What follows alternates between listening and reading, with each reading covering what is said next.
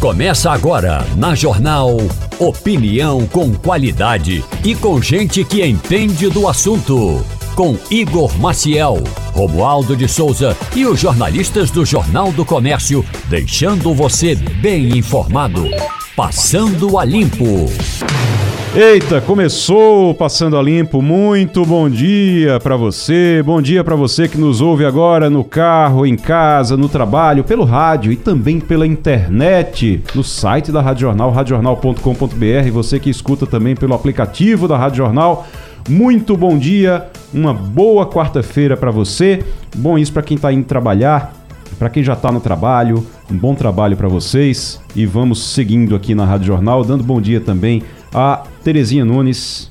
Vou por ordem de chegada aqui. Terezinha Nunes, muito bom dia. Bom dia. Fernando Castilho, bom dia. Bom dia, Igor. Bom dia, Terezinha. Bom dia, ouvintes da Rádio Jornal. E Romualdo, se for por ordem de chegada, Romualdo era o primeiro porque está aqui desde cedo, mas Romualdo está em Brasília, então eu chamo Brasília depois. Romualdo de Souza, bom dia. Muito bom dia. Bom dia para você, bom dia ao nosso ouvinte e bom dia para você, meu amigo, minha amiga que gosta de forró.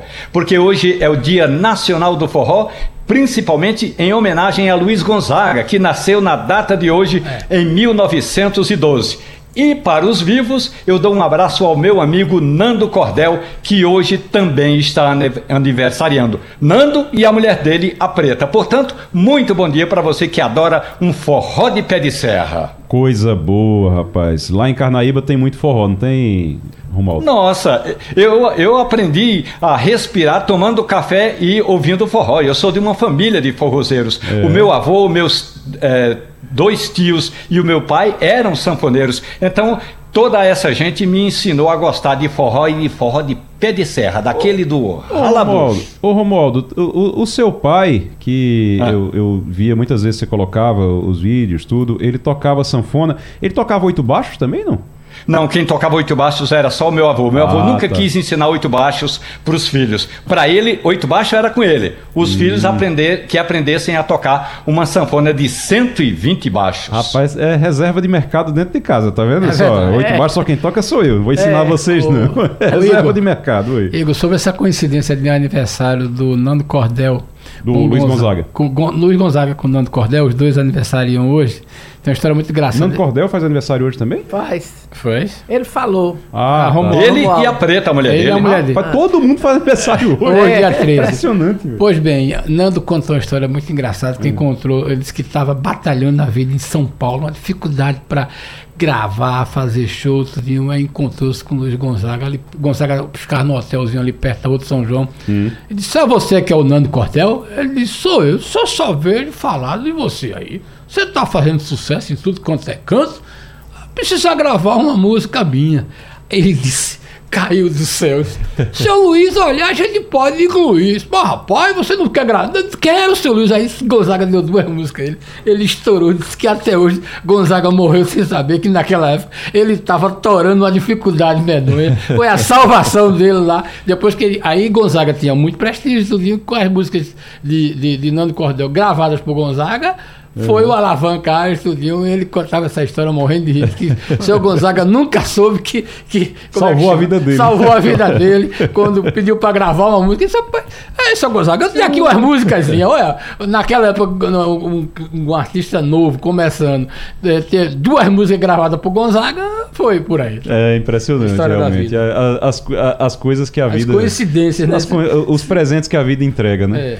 Ah, gente, deixa eu uh, primeiro só dizer aqui que no Jornal do Comércio de hoje, eu estou vendo aqui no Jornal do Comércio de hoje, o Tiago Lucas fez uma charge é, não, as charges do Tiago Lucas são, são sensacionais, boas, assim. É, verdade. E ele, ele tem uma, uma.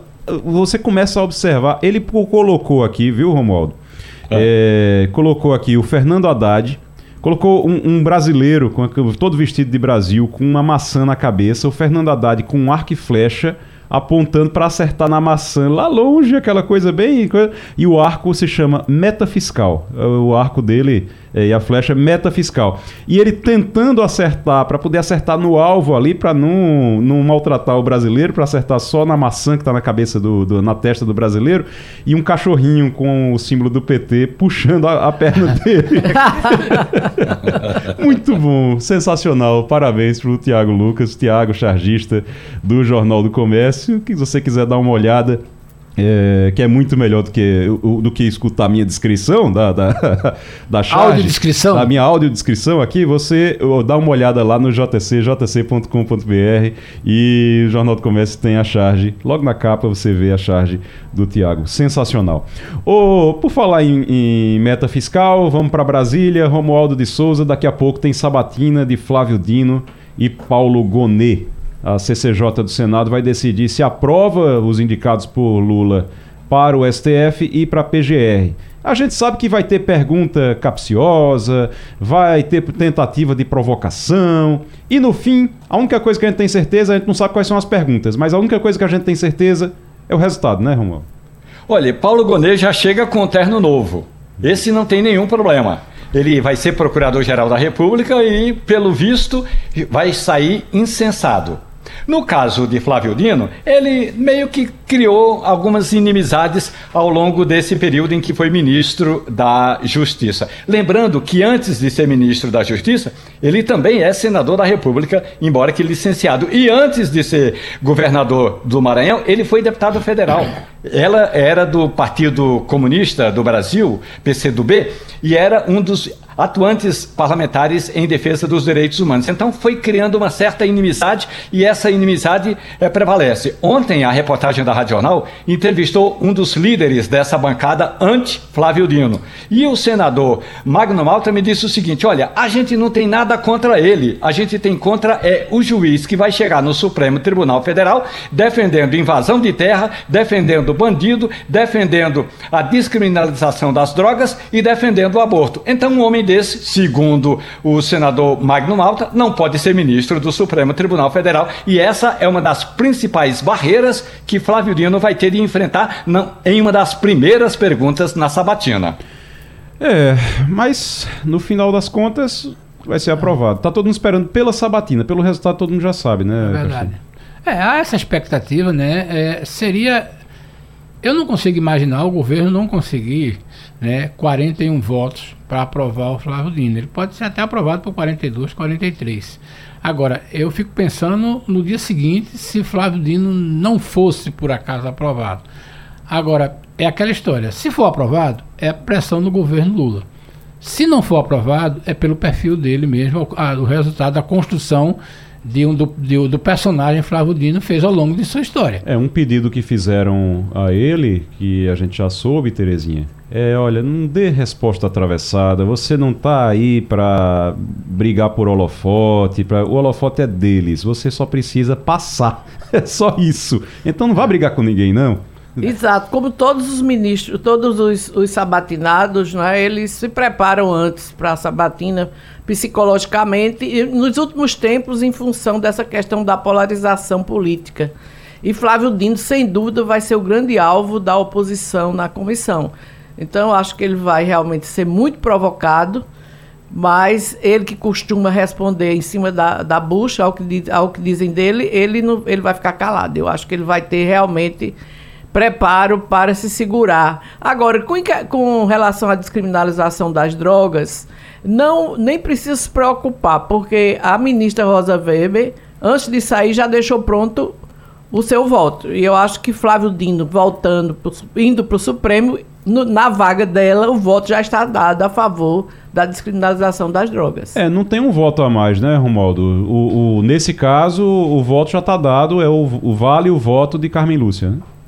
Vale o voto de Rosa Weber. Ou claro, de Rosa Weber. Sem nenhum problema. Mas o que é importante destacar é, ainda ainda que o Flávio Dino não vote especificamente nesse processo, mas vários outros estão ou poderão chegar ao Supremo Tribunal Federal. Até porque, até agora, o Supremo Tribunal Federal não levou ou não rotulou esse caso da descriminalização das drogas como um caso eh, de repercussão nacional. Ou seja, significa que até aqui, pelo regimento do Supremo Tribunal Federal, outros processos ainda poderão chegar ao STF e também às justiças eh, de primeira e segunda instâncias.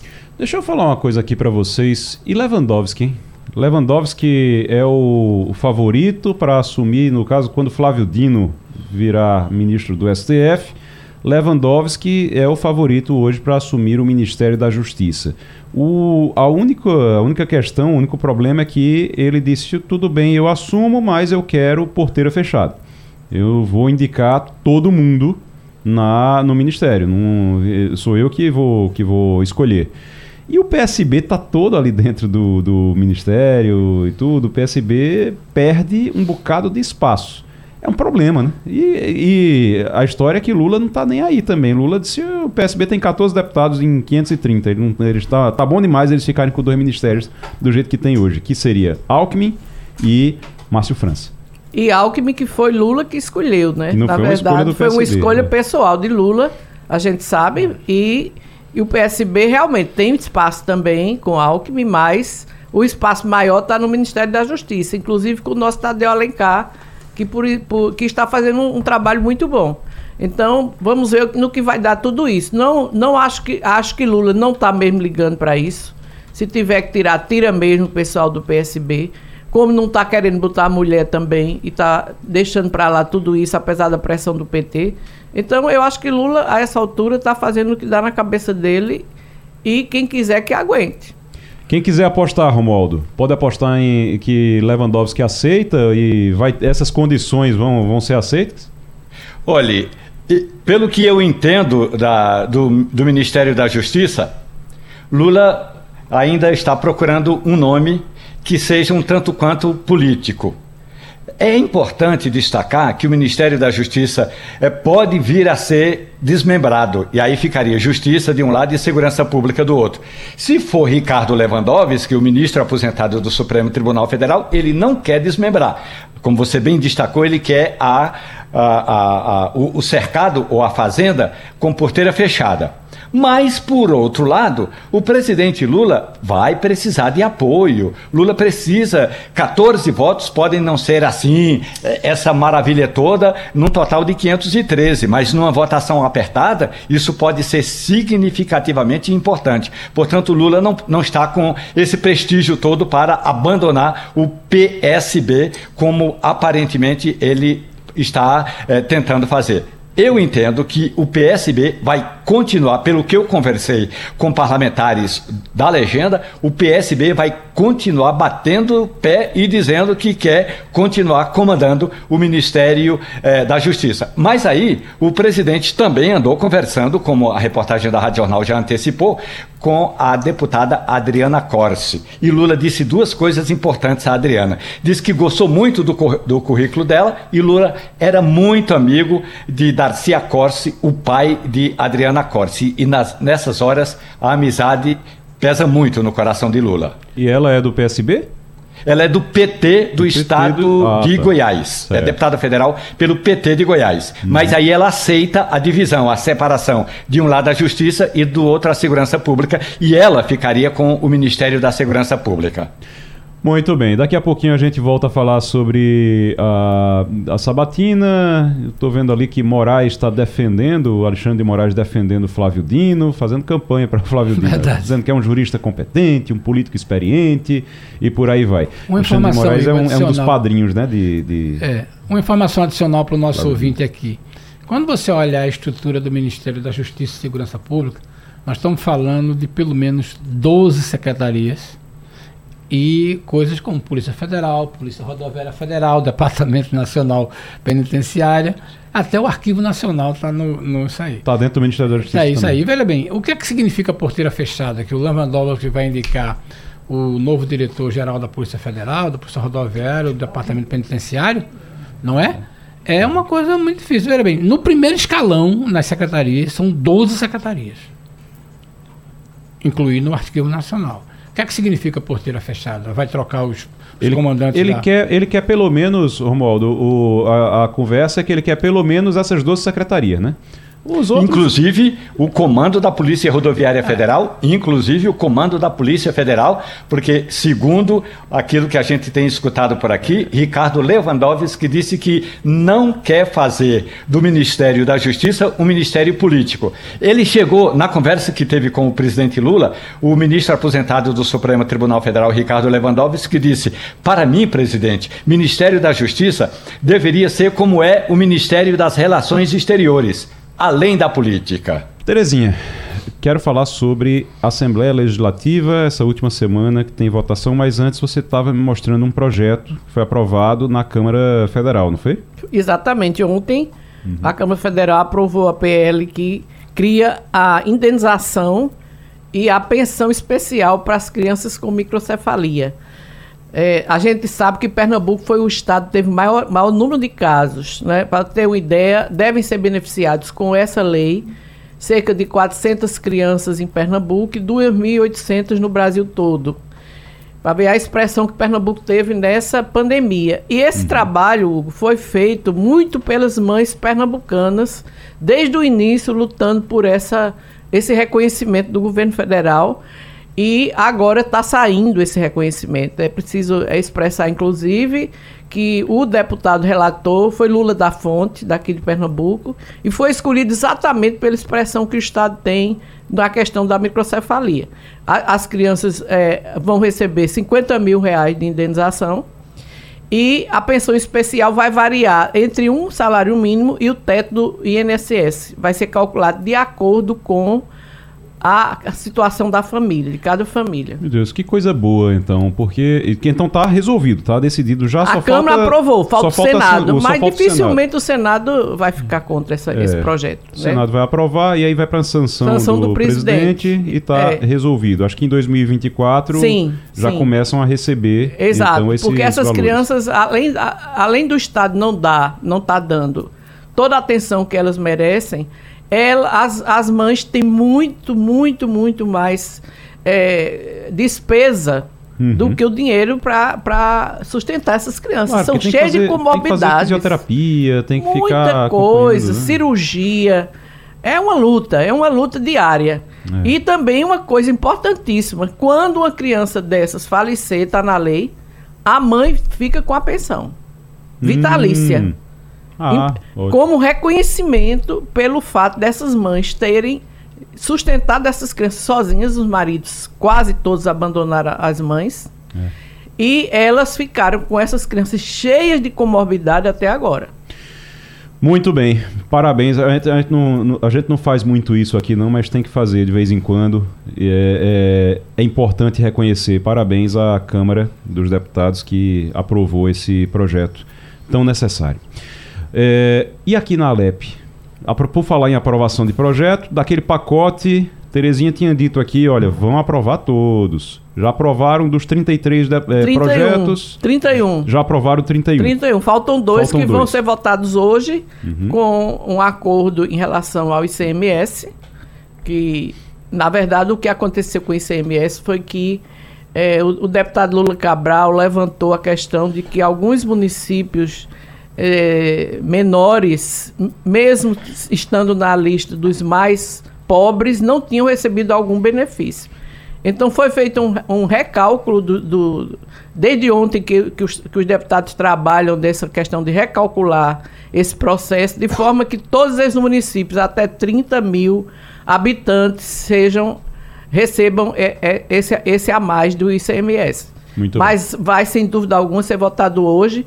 E a questão do, do auxílio bônus, o bônus, bônus livro. livro da, que a governadora mandou, há alguma, algum questionamento por parte da oposição em relação aos critérios, mas a, a impressão que está dando na casa é que isso se resolve até a hora da votação. Então, até a hora da votação hoje, se resolve os dois projetos que faltam desse pacote. 31 já foram aprovados, faltam dois. É. E aí Sexta-feira tem confraternização, segunda-feira que vem tem confraternização também de Palácio com Alep para terminar o ano bem, todo mundo tranquilo, sem É, briga. Que a Não é governadora Que é espera que seja bom, porque hoje ela está em Brasília.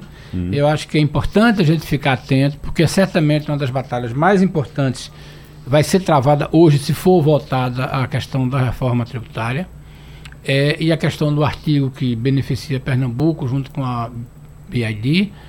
E ela disse: Olha, eu vou ter que trabalhar o dia todo porque vocês não têm ideia, conversando ontem conosco, vocês não têm ideia da pressão da bancada de São Paulo, das pessoas. Os deputados abordam mesmo o governador. Ela disse: Olha, é uma abordagem. Ela disse: Olha, não me convence, os caras tentam convencer com as maiores teses. Ela disse: Vamos ter que trabalhar voto a voto. E é, é importante, eu eu disse, olha, vou pedir ajuda de, de outros governadores, de deputados, mas ela disse, a pressão é muito forte. Lembrar, vou chamar um intervalo e a gente já volta, mas lembrar, antes de qualquer coisa, tem votação da, da reforma tributária que pode acontecer, Pode acontecer eh, hoje, essa né? semana, deve acontecer hoje, e tem aquele benefício para a indústria automotiva do Nordeste que entrou de novo no Senado, que agora a briga é terminar isso, aprovar isso É. na Câmara. Atenção, senhores deputados pernambucanos. São Pelo 25 amor votos. de Deus, são 25 votos. Menos do que 25 votos, a gente vai atrás para saber o que danado foi que aconteceu. Porque tem que ter os 25 votos nessa, eh, nesse benefício, nesse, nesse texto, nesse ponto do projeto. Então, 25 votos, não é 24 não, tá, É gente? 25. 25. Já na linha conosco, o cientista político Antônio Henrique, Antônio Henrique Lucena. Eh, professor, muito bom dia. Muito bom dia, meu caro Igor. Envio um forte abraço a todos os ouvintes. Rapaz, nós conversamos aqui com o Antônio Henrique Lucena há um tempo lá é, sobre a guerra de Israel com Hamas. E o professor Antônio Henrique ele tem uma, uma expertise ali também muito, muito grande nessa coisa de, do- do- dos militares, de efetivo militar. Inclusive nós conversamos depois, né, professor? E falando sobre Venezuela e sobre Guiana agora, a gente vem dizendo aqui, ó, a Guiana não tem exército, a Guiana não tem condição de resistir. Qual é a situação da Guiana nesse possível conflito, que a gente espera que não aconteça, mas nesse possível conflito com a Venezuela, professor? Meu caro Igor, eh, você introduziu muito bem né, essa discussão que nós já tivemos. É, veja, a, a, a Guiana ela tem forças de autodefesa. É, lembrando que é um país pequeno, ah, também é um país eh, bastante pobre. Até o momento, eh, apesar de que o governo local espera que a renda nacional ela aumente a 30 mil dólares, né, por causa da descoberta de petróleo justamente na região desse Equibo, é, mas atualmente o país é pobre, ele não tem condições né, de é, ter uma defesa efetiva em caso de uma invasão venezuelana. Né? A gente sabe que, obviamente, Maduro, mesmo com uma crise rampante, o país empobrecendo, mas ele buscou manter um certo grau de operacionalidade das suas Forças Armadas. Apesar que, caso ele deseje efetivamente fazer essa invasão à região de Essequibo, é, ele vai ter muita dificuldade. Primeiro, porque é uma região de, de mata muito fechada, então ele teria algumas opções, né? Uma seria fazer um desembarque anfíbio pela costa, seria muito mais fácil. É, claro que a Marinha Venezuelana também teria muita dificuldade de fazer isso. né? Também fazer expedições aeromóveis, né? É, passando por boa parte é, dessa floresta amazônica.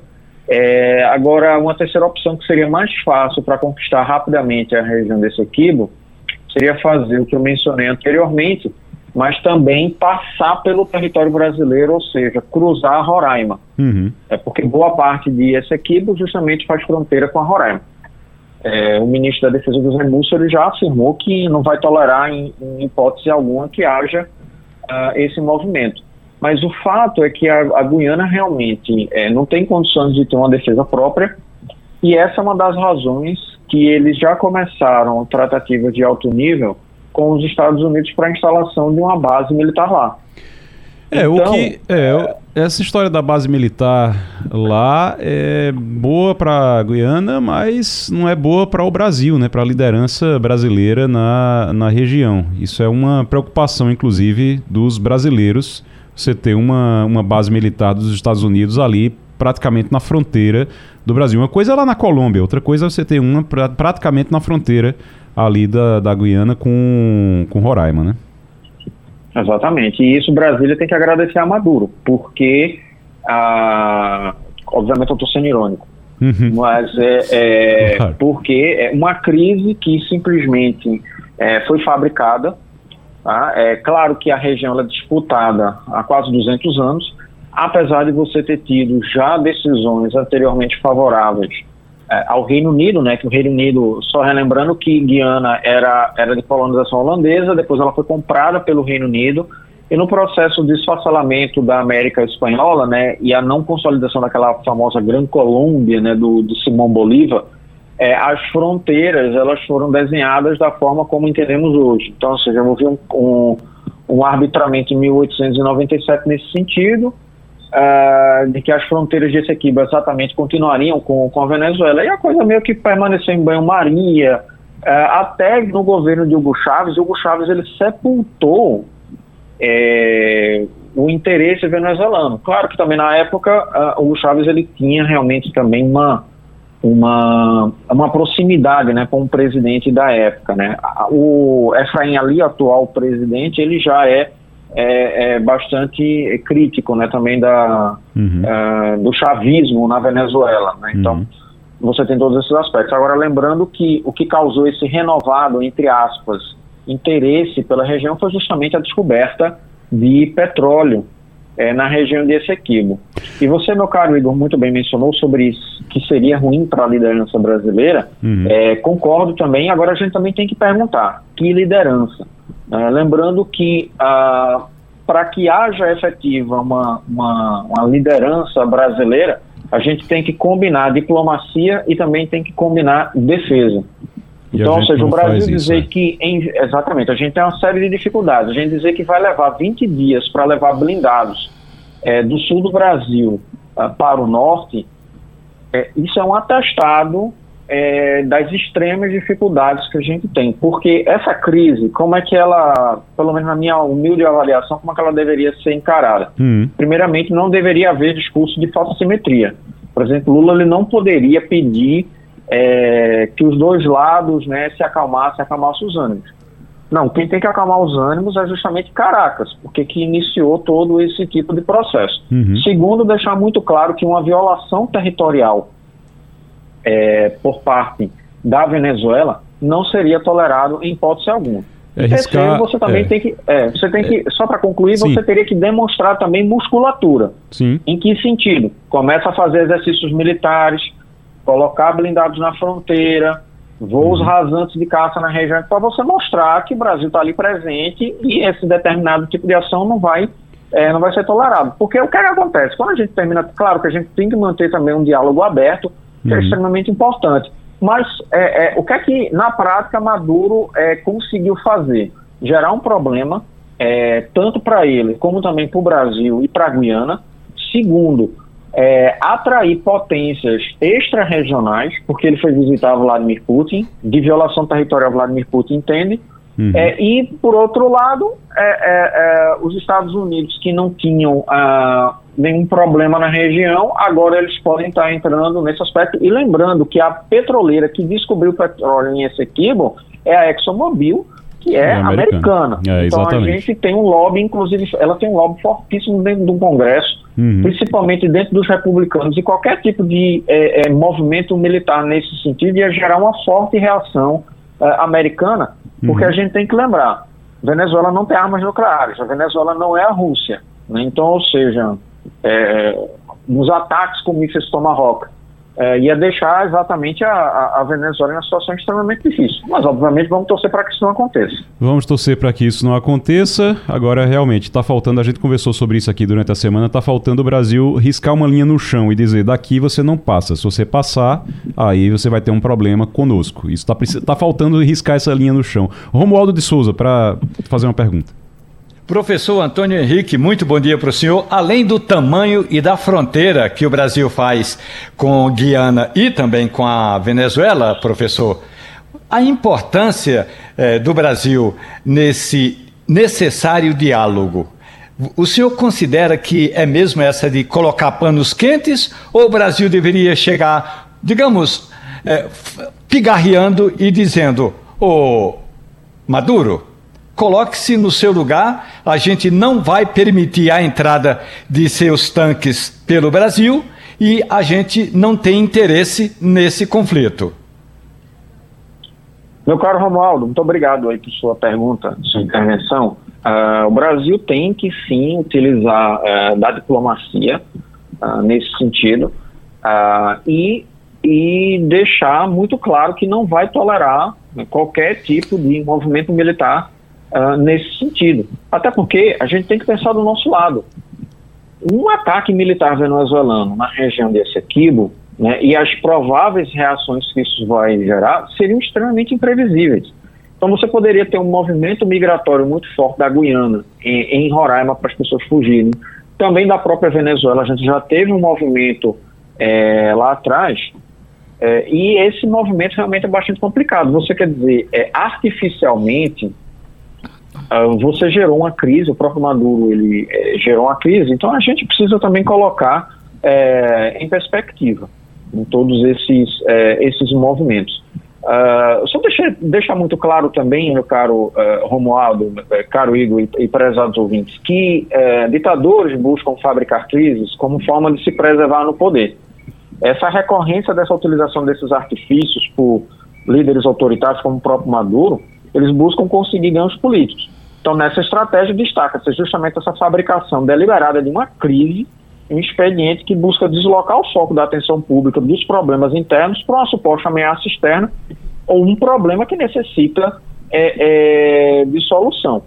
Então, isso, isso é, é utilizado né, como manipulação de eventos, até a, a, disseminação de informações falsas, né, popularmente conhecidas como uh, fake news. E essa agitação deliberada de conflitos, exacerbação de divergências étnicas, religiosas, culturais, coisas dessa ordem, é, busca amplificar essa ameaça externa imaginária. Uhum. Então, Maduro que vinha passando, por, vem passando, na verdade, por um problema grande, como queda da popularidade interna, crise econômica, e, e mesmo perseguindo a oposição, o mandatário do país corria o risco de deixar no poder.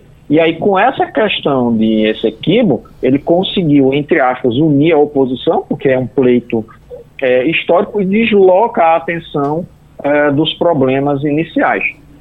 Muito Historicamente, bem. a gente uhum. tem amparado nesses aspectos. Saddam Hussein, ele fabricou também crise, uhum. invadiu o Kuwait, dizendo que o Kuwait estava é, é, é roubando o petróleo do Iraque, gerou a Guerra do Golfo de 1991, e também a ditadura militar argentina, é, o general Galtieri invadiu a, as Ilhas Falklands, gerando uma guerra, achando que Margaret Thatcher não iria reagir. E reagiu de forma muito dura, enviando uma força-tarefa de em torno de 100 navios, e a gente sabe no que foi que deu essa derrota argentina. É verdade. Então, vamos torcer para que a coisa não, não se, se, se escale e atinja, obviamente, uma situação muito difícil. Que não chegue a esse ponto. Professor, muito obrigado. Professor Antônio Henrique Lucena, cientista político, conversando com a gente sobre a disputa da Venezuela com a Guiana por esse equibo.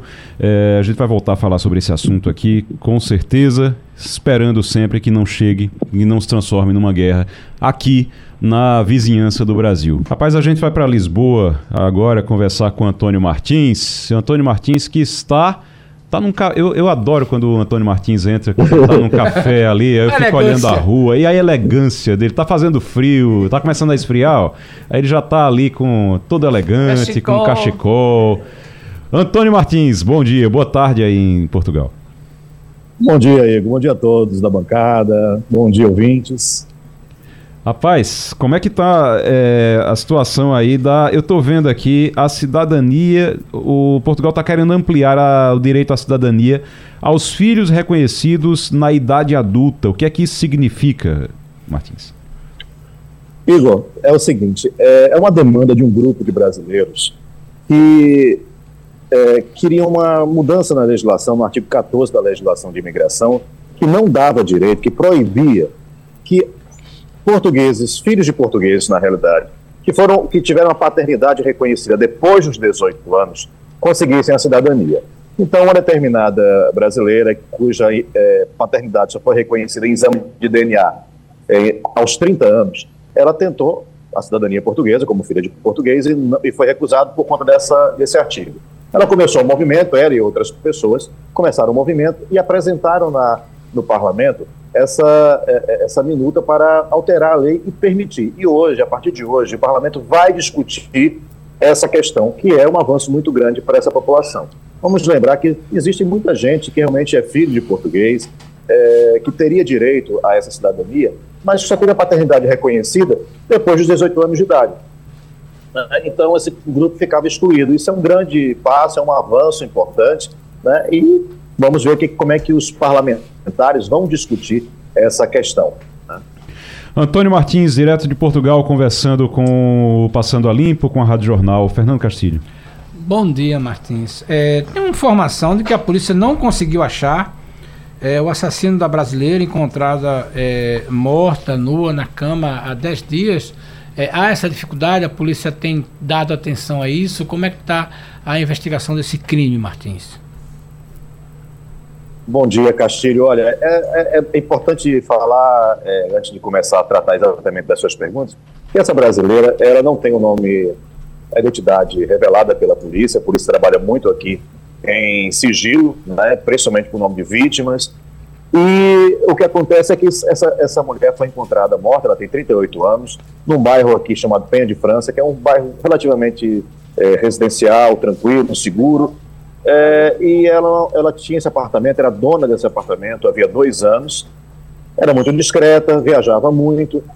É, e o que aconteceu foi que a faxineira tentou entrar em contato com ela, porque a faxineira que ia periodicamente fazer a limpeza da casa e não conseguia entrar em contato com ela, desconfiou e chamou a polícia. Quando a polícia entrou no apartamento, encontrou ela nua, em cima da cama, com sinais de violência, né, de, de agressi agressão mesmo, foi morta agressivamente.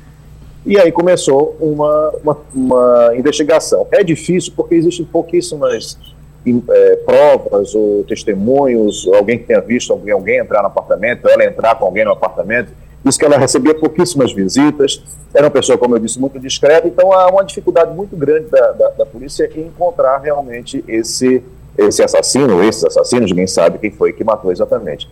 A questão é que já são 10 dias, a polícia está na, tá na caça. Há uma pressão muito grande dos movimentos brasileiros, principalmente dos movimentos feministas, né, porque é uma agressão que tudo indica relacionada a, a, uma questão passional, sexual e contra uma mulher brasileira, enfim, todas essa, essas questões que entram no radar dos movimentos brasileiros e há um, um acompanhamento é, de perto. Uhum. Mas o fato é que há 10 dias que não se consegue né, nenhuma pista. Ô, ô, Martins, eu sei que não está na sua pauta aqui, mas eu queria é, tratar de um, uma informação que eu estou vendo que Lisboa aí onde você está, está destinando 68 milhões de euros até 2030 para resposta ao sem-abrigo, ao sem-teto atribuindo gestores para cada caso. É, o, o, a falta de. Uh, uh, isso é um, é um problema que está uh, acontecendo aí em Lisboa, muito sem teto, morando, dormindo nas ruas. Isso é, Olha, é, piorou né, nos a, últimos a, tempos piorou. Eu estava eu tava conversando agora com uma pessoa da área bancária, né, uhum. que fala, faz empréstimos bancários e tudo, ela, ela dizendo o seguinte, entraram 600 mil pessoas a mais aqui em Portugal nos últimos anos. Nesse mesmo período, coisa de cinco anos, nesse mesmo período, o número de casas construídas em Lisboa foram 3 mil de moradias. Então, realmente, é, há uma, uma. Lógico que essas 600 mil pessoas não vieram, 600 mil pessoas não vieram apenas para Lisboa, vieram para Portugal. Uhum. Mas você tem aí uma, um, uma concentração, obviamente, na capital. Né? Então, os preços estão absurdos. Pessoas que pagavam é, um, uma renda, que o um aluguel de, sei lá, 600, 700, de repente o, o, o dono do imóvel chega e diz: olha eu vou vender, você tem a, a, a, a, possibilidade de comprar o imóvel por 300 mil euros. A pessoa não tem como comprar esse imóvel por 300 mil euros e se vê, às vezes, com filhos, né, e vai embora e, e, não tem como, como ficar naquele lugar. Porque além da entrada de muita gente, falta de moradia, também tem uma, uma migração é, muito específica de pessoas com muito dinheiro que estão conseguindo comprar. E sem falar nas grandes corporações né, que vêm para cá para é, comprar esses imóveis para fazer ou alojamento local ou para revender. Para muitos imóveis são velhos, então eles renovam e vendem três, quatro vezes o preço. Uhum. A situação é muito complicada. Ali na, na zona do Parque das Nações, que foi essa, essa zona do, nova de Lisboa, que foi criada para Expo 98, então uhum. ali você tem cassinos, tem uma, uma, Lisboa muito moderna, tem um oceanário, muita gente que já veio para cá conhece bem essa, essa, essa área, que é uma área um tanto turística, e tem uma, uma estação de metrô, que é a Estação Oriente, que é uma estação muito grande, bonita, moderna, ali de noite as pessoas estão dormindo nos arcos, dentro da estação, até por conta do frio, famílias inteiras, né? Então, é muito grave o que está acontecendo, é muito triste. A gente não vê tanto na rua aqui no centro de Lisboa ainda na, numa quantidade muito agressiva, como você pode ver no Rio de Janeiro, por exemplo, é, mas é, nesses lugares mais fechados, como é o caso do, da estação, é muito, é muito, é, é, é muita gente. E aquela uhum. história que eu falei para vocês recentemente da, da, das brasileiras que foram morar num, numa, numa, barraca, né, Sim. num parque, né, no, no terreno de, um, de, uma escola, inclusive, uma, uhum. uma florestinha ali, e que outras pessoas estavam morando, não eram só brasileiros, eram, eram portugueses também que não estavam conseguindo pagar o aluguel. Então a crise está muito grande, isso vai estourar de uma forma muito, muito negativa, talvez por violência. Né? Então o governo tinha que fazer realmente alguma coisa. Eu acho pouco ainda essa atitude do, do dinheiro para tentar gerenciar essas situações. É, 68 milhões de euros é muito dinheiro para, mas também é pouco para resolver um problema tão grande. Né? Lembrando que as... depende do que vão fazer, né? É, depende do que vão fazer. Lembrando que a burocracia de Lisboa, de Portugal como um todo, para a construção de novos empreendimentos, Martins pode dar um depoimento sobre isso também é muito difícil, né? É muito lenta, né? A gente fala da burocracia brasileira. A gente herdou deles, né? É, a gente herdou. Então eles têm o estado da arte da burocracia lá. o estado da arte da burocracia. Terezinha Nunes, a gente está conversando. Não Oi. só para. Só um pouquinho, só, não claro. só para, para, para, para construir, mas para reformar também. Pronto, é. uhum. Tem pessoas que, para ter uma autorização de reforma de uma casa, leva três anos. Meu Deus do céu. É. Terezinha. Daí a força, das, a força das corporações que chegam com o poder inclusive de, às vezes, subornar né, também. Então. Uhum. Antônio Martins conversando com a gente direto de Portugal. Terezinha Nunes. Bom dia, Martins. A gente sabe que realmente a gente herdou umas coisas horríveis de Portugal, como essa questão da burocracia, né?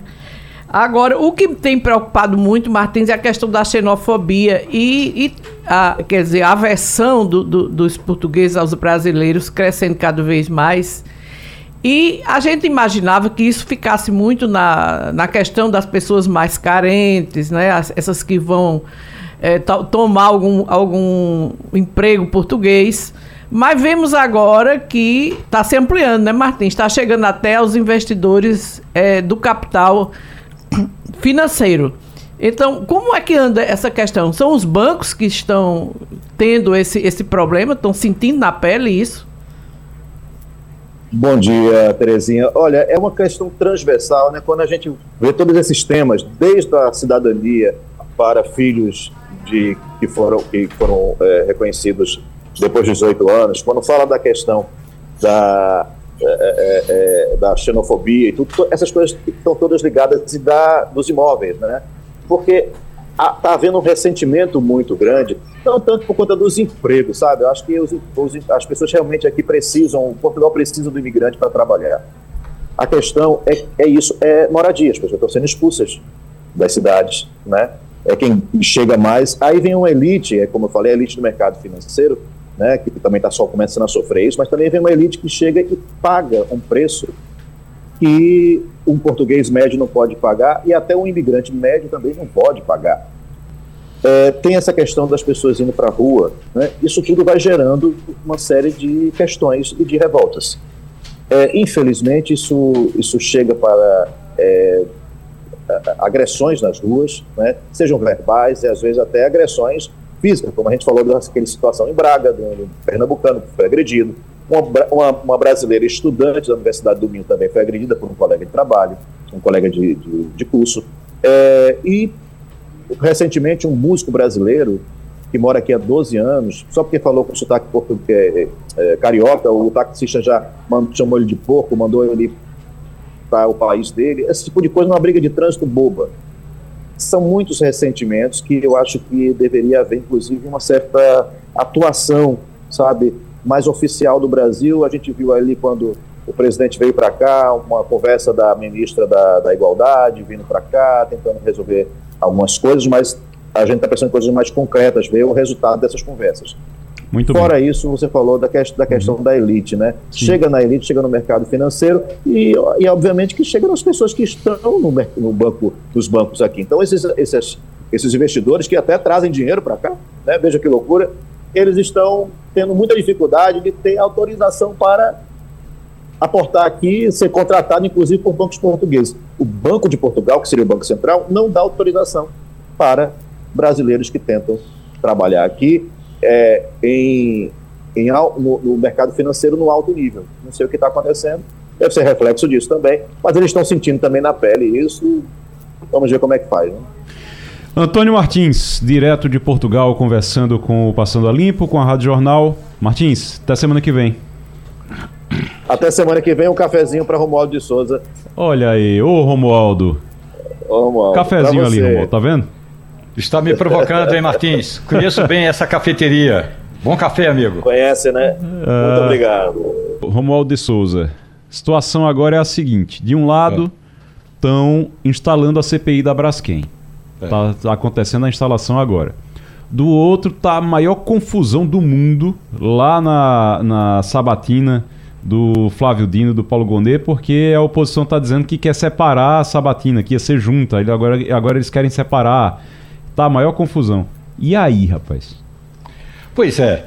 Essa história do presidente da Comissão de Constituição e Justiça, o senador Davi Alcolumbre, de fazer uma sabatina é, coletiva, é algo Como? realmente surreal. A gente já sabe, e as análises apontam que sabatina já é praticamente um jogo combinado. Imagine uma sabatina conjunta. De um lado, um candidato a ministro do Supremo Tribunal Federal, que é uma coisa. Do outro, um candidato a procurador-geral da República. Imagine eh, o que pode acontecer numa sabatina coletiva.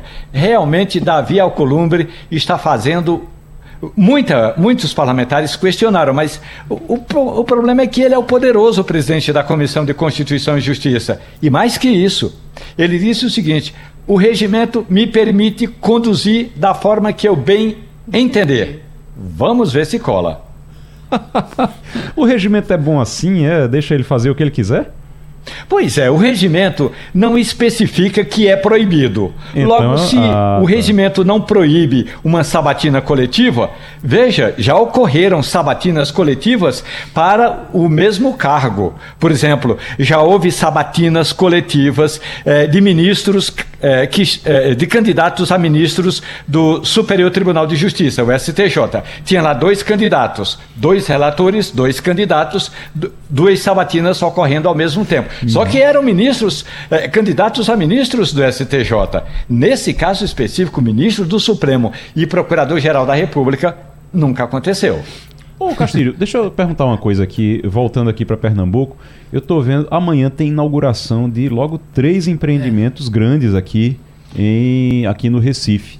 E, inclusive, um na Cruz Cabugá, é o, o Mix Mateus aqui, é. tem o açaí, o açaí lá e na... também o econômico. É. O açaí é, é, aqui no Recife também. O açaí o... é ali na Madalena. Na, na Benfica, né? Na Benfica. Na né, Benfica. Chama, é. e também o econômico. Então, são três grandes empreendimentos. É.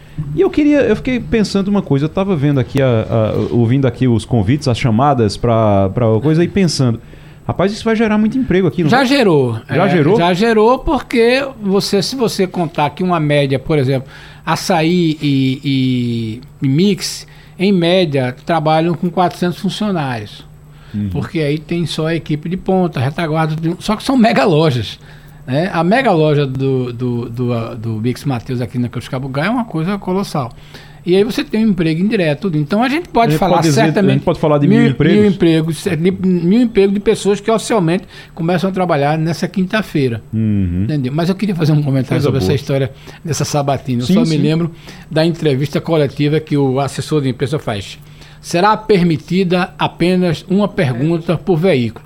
Acontece que na mesa tinham lá seis porta-vozes. Aí o cara fazia: Bom, eu quero fazer essa minha pergunta, mas gostaria de ouvir a opinião de, De cada todos. um dos porta-vozes. Ou seja, até que o primeiro responda e o sexto responda, comeu aí uma hora de entrevista. Eu acho que o perigo aí, eu quero fazer, fazer uma pergunta assim. Vou fazer uma pergunta para o doutor Paulo Gunê e ao doutor. eh, Fazer- como é que chama? Só pode uma pergunta. Eu vou fazer uma pergunta para os dois. Para os dois. Aí pronto, daqui a pouco. Eu só pode uma pergunta, vou fazer. Daqui a pouco você vai ter. Aí a entendeu? sabatina só, só termina semana que vem, É, se for desse vem. jeito. Eu nunca vi o chamado combo de sa- mas sabatina com combo, né?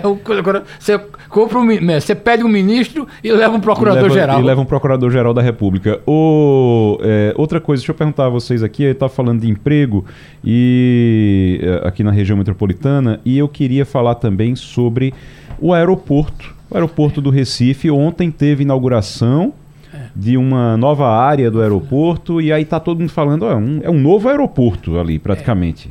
Eu fui lá Como é ontem. é, é, o Jornal do Comércio participou das entrevistas. É? É, e, e achei bem interessante, Igor, duas coisas. Primeiro, a gente está com um terminal que pode operar até 15 milhões de passageiros. Em média, hoje ele 9, 11, vai chegar a 15 certamente é, nos próximos anos. Isso é O- por ano, né? por ano, 15 milhões de passageiros ano. O que demanda que certamente nos próximos seis anos, ou talvez menos, talvez nos próximos seis anos, precise de uma nova ampliação que já está previsto. E ontem nós conversamos com o pessoal da ENA, tem duas coisas interessantes.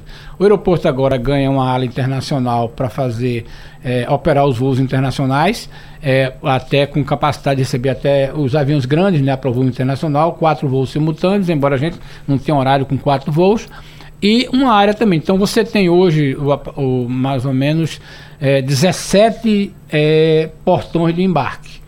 São 22 no total, são 23, mas você tem. Se uma pessoa for de uma ponta a outra do aeroporto, vai andar um quilômetro e 100 porque a área é muito grande. Então, por exemplo, serviços de Polícia Federal foram triplicados na questão agora. Você, quando entra, pode seu passaporte, já um primeiro escaneamento é, e você já vai para o guichê da Polícia Federal, é mais fácil a questão da, da entrada e da saída. A ENA está investindo fortemente nisso. Segundo, você tem uma proposta que me pareceu bastante interessante. É, o prefeito João Campos anunciou que a ENA como contrapartida, fará a restauração da Praça Salgado Filho, que tem um traçado de Borla Max. Só que tem uma outra coisa, a AENA vai pegar a antiga estação, onde existia uma antiga estação, O antigo aeroporto. o antigo aeroporto, a antiga estação de aeroporto, é, e vai transformar numa área de, de acesso de táxi, é, motos de aplicativo Uber e ônibus. e ônibus. Então fica uma área melhor. Você não vai ter tanto movimento como você tem hoje. dessa. Você, principalmente ônibus que serão direcionados para aquela área onde Então, tem. para quem vai embarcar, vai ter mais tranquilidade ali, vai ter mais espaço para ter chegar. mais espaço para chegar e acessar a estação. Uhum. E uma coisa que é muito interessante é o seguinte: estão preservados os dois afrescos de Lula Cardoso Aires é, que, que serão, estarão integrados é, dentro da nova estação. Vai haver um, uma- um- em breve, acho que em- talvez em oito anos, seis anos, teremos uma outra ala, uma, uma- nova ala da área que eles chamam de ala sul. Então, esses dois painéis vão ser uma espécie de sarcófago de gesso, vão ficar lá preservados, de modo que quando a, a- a- na nova estação a segunda expansão for feita, essas duas obras vão estar, porque não pode mexer, não é uma cerâmica, é um- uma, uma, uma obra de arte pintada diretamente quando, se, é, quando a massa do, do- do cimento está mole. Então o artista plástico faz isso, então chama-se afresco. É muito difícil mexer, porque é, é milimétrico, então a, a ENA vai preservar isso aí, vai ficar lá preservado. Quando for feito, que fizer a obra, mas o projeto já prevê a, a exibição. De qualquer Muito forma, bem. quem entra no, no aeroporto vai ver que um painel de Brenan foi restaurado, está lá. É, é, visitar o aeroporto hoje é ver uma, uma grande demonstração de obras dos artistas plásticos de Pernambuco. É Muito, bem. E vai ampliar, vai ser ampliado também o espaço. Isso é importante. Direto para conversar com Caio Magre, presidente do Instituto Etos, que vai conversar com a gente agora, vai falar agora sobre a COP 28. Tá ainda em, em Dubai, é, Caio, já voltou? Bom dia, bom dia, Igor, bom, bom dia, dia, Romualdo, Fernando, Terezinha, todos os ouvintes da Rádio Jornal e espectadores. É, não, não, eu cheguei ontem à noite e fiquei lá quase do dia 30, dia, até ontem à noite, fuso horário de sete horas avançado, né? E, e, voltei, voltamos, né? Todos que estavam nesse voo, muito repleto de brasileiros nesse voo que saiu de lá ontem, sem saber ainda quais eram as grandes decisões ou as decisões finais que a COP, eh, que, que, os, que, os, que os delegados da COP oficiais iriam definir, decidir. Né? E foi decidido na noite, e a gente tem hoje a possibilidade de comentar um pouco qual foi a, o resultado do texto final. Muita então, gente. Estou aqui de é. volta, uhum. mas com a, com, a, com a, mala muito preocupada. muita gente, muita gente ficou, ah, ok, COP 28, foi um monte de brasileiro para lá. É, o governo levou uma comitiva gigantesca e o que é que ficou resolvido? Principalmente tinha muito brasileiro, principalmente porque a COP, a próxima COP vai ser aqui no Brasil, vai ser em Belém. E aí os brasileiros foram também muitos para entender como é, o que é que, o, o, o que, é que vão trazer para cá. E o que é que tem de resultado dessa COP28 aí, eh, lá em Dubai? Olha, Igor, bom, primeiro que de fato a gente fez uma, uma. Tivemos uma delegação muito grande, uma delegação da sociedade civil, uh, empresarial, dos movimentos sociais e governamental, não só do governo federal, mas os governos estaduais, todos praticamente estavam presentes. O Brasil era a maior delegação dessa COP. Cerca de 1.300 a 1.400 representantes, né, digamos assim, do Brasil. A segunda maior delegação foi a da Índia, com 800. Então, é, a nossa discussão anterior, feita no Brasil, na preparação da COP, sempre foi uh, pautado de uma maneira muito clara a necessidade de olhar de Dubai a Belém, ou seja, nesses próximos dois anos, o caminho que as COPs fariam, mas também o caminho que o Brasil faria. Então, é, rapidamente, alguns avanços que a gente teve. Eu, sinceramente, saí de lá ontem à noite com bastante dúvida se a gente ia conseguir tocar na questão principal. E a gente conseguiu, eu, eu, eu falo rapidamente. Mas a primeira coisa que foi definida foi uma demanda que tinha mais de 30 anos, a aprovação de um fundo para perdas e danos causados pelas mudanças climáticas, com a destruição é, de infraestrutura, com a, a, a, a, criação de refugiados climáticos. Portanto, esse fundo foi aprovado e tem uma primeira, doa, dona, uma primeira doação da, do Reino Unido, dos Estados Unidos, dos Emirados Árabes e, e, da Alemanha de 420 milhões de dólares. É muito pouco, uhum. mas é um caminho aberto. Né? E do ponto de vista de financiamento, se reiterou o compromisso dos países envolvidos, que até agora não, não, se, não desembolsaram esse, assunto, esse, esse valor, o fornecimento de, de, de, eh, apoio de quase 100 bilhões de dólares ano até 25. Isso foi isso em 2015. Então, a gente teria 10 anos, nós temos dois, e não tivemos ainda essa contribuição, mas foi reiterado esse, esse, esse compromisso. Ah, houve também um acerto e um alinhamento com relação ao significado e as regras para o mercado de carbono. Portanto, a gente pode ter aí uma, uma possibilidade de recursos construir, é, é, provenientes de ações de reparação, de conservação e de proteção e de, e de, e de retirada do carbono da atmosfera para transformado em recursos financeiros. Uhum. Isso é importante para as empresas, isso é importante para os países que têm uma efetiva conservação da biodiversidade. Portanto, temos aí uma questão importante. Muito bom. Outra coisa que estava em jogo, porque estávamos na terra do petróleo, né, era se a gente iria ter alguma flexibilização com relação ao compromisso de Paris, né, o Acordo de Paris, que, era de, que é de limitar Paris definiu dois graus, mas de alguma forma, de Paris até agora, a gente teve várias COPs que sinalizaram a necessidade de se limitar o aquecimento global a 1,5 eh, graus acima da, da, da fase pré-industrial em média no planeta. Né? Então, foi, foi fundamental essa, essa, reiterar essa, essa ambição, né? e para isso, acho que a questão mais importante que foi tratada finalmente no texto final que é a menção a uma saída progressiva dos combustíveis fósseis. Os combustíveis fósseis são responsáveis por mais de 70% das emissões de gases de efeito estufa. O Brasil é um país fora da curva, porque a nossa maior emissão se dá pela, pelo desmatamento da Amazônia, né? especialmente. Então, nós, nós estamos um pouco fora da curva com relação a isso. Mas a segunda maior fonte de emissão é o uso de combustíveis fósseis, seja na sua produção, seja na sua, no seu consumo e na sua utilização. Então, eu, eu, eu pauto como um, um avanço importante a inclusão, finalmente, da menção à questão da saída dos combustíveis fósseis, é, superando o grande lobby das petroleiras que havia dentro da, da COP, uhum. e, ao mesmo tempo, sinalizando uma perspectiva positiva para a COP em Belém daqui a dois anos. Daqui a dois Essas anos. foram, de alguma forma, as principais. Eu acredito, as principais, uh, os principais resultados que a gente teve nessa COP. Muito bom. Terezinha, tem uma pergunta, Terezinha? Bom dia. Para a gente encerrar? A gente, você, você falou aí sobre a questão da, da Amazônia e para poder manter o, e evitar o desmatamento da Amazônia precisa de uma fiscalização muito grande que o Brasil não tem recurso para isso. E a gente sentiu que havia, pareceu haver, por parte dos países ricos, uma conscientização maior da necessidade de ajudar o Brasil na preservação da Amazônia. O que é que avançou essa COP nesse sentido? Olha, Terezinha, importante a sua questão. A primeira decisão importante é, foi a, a, a, consolidação do Fundo Amazônia. Né?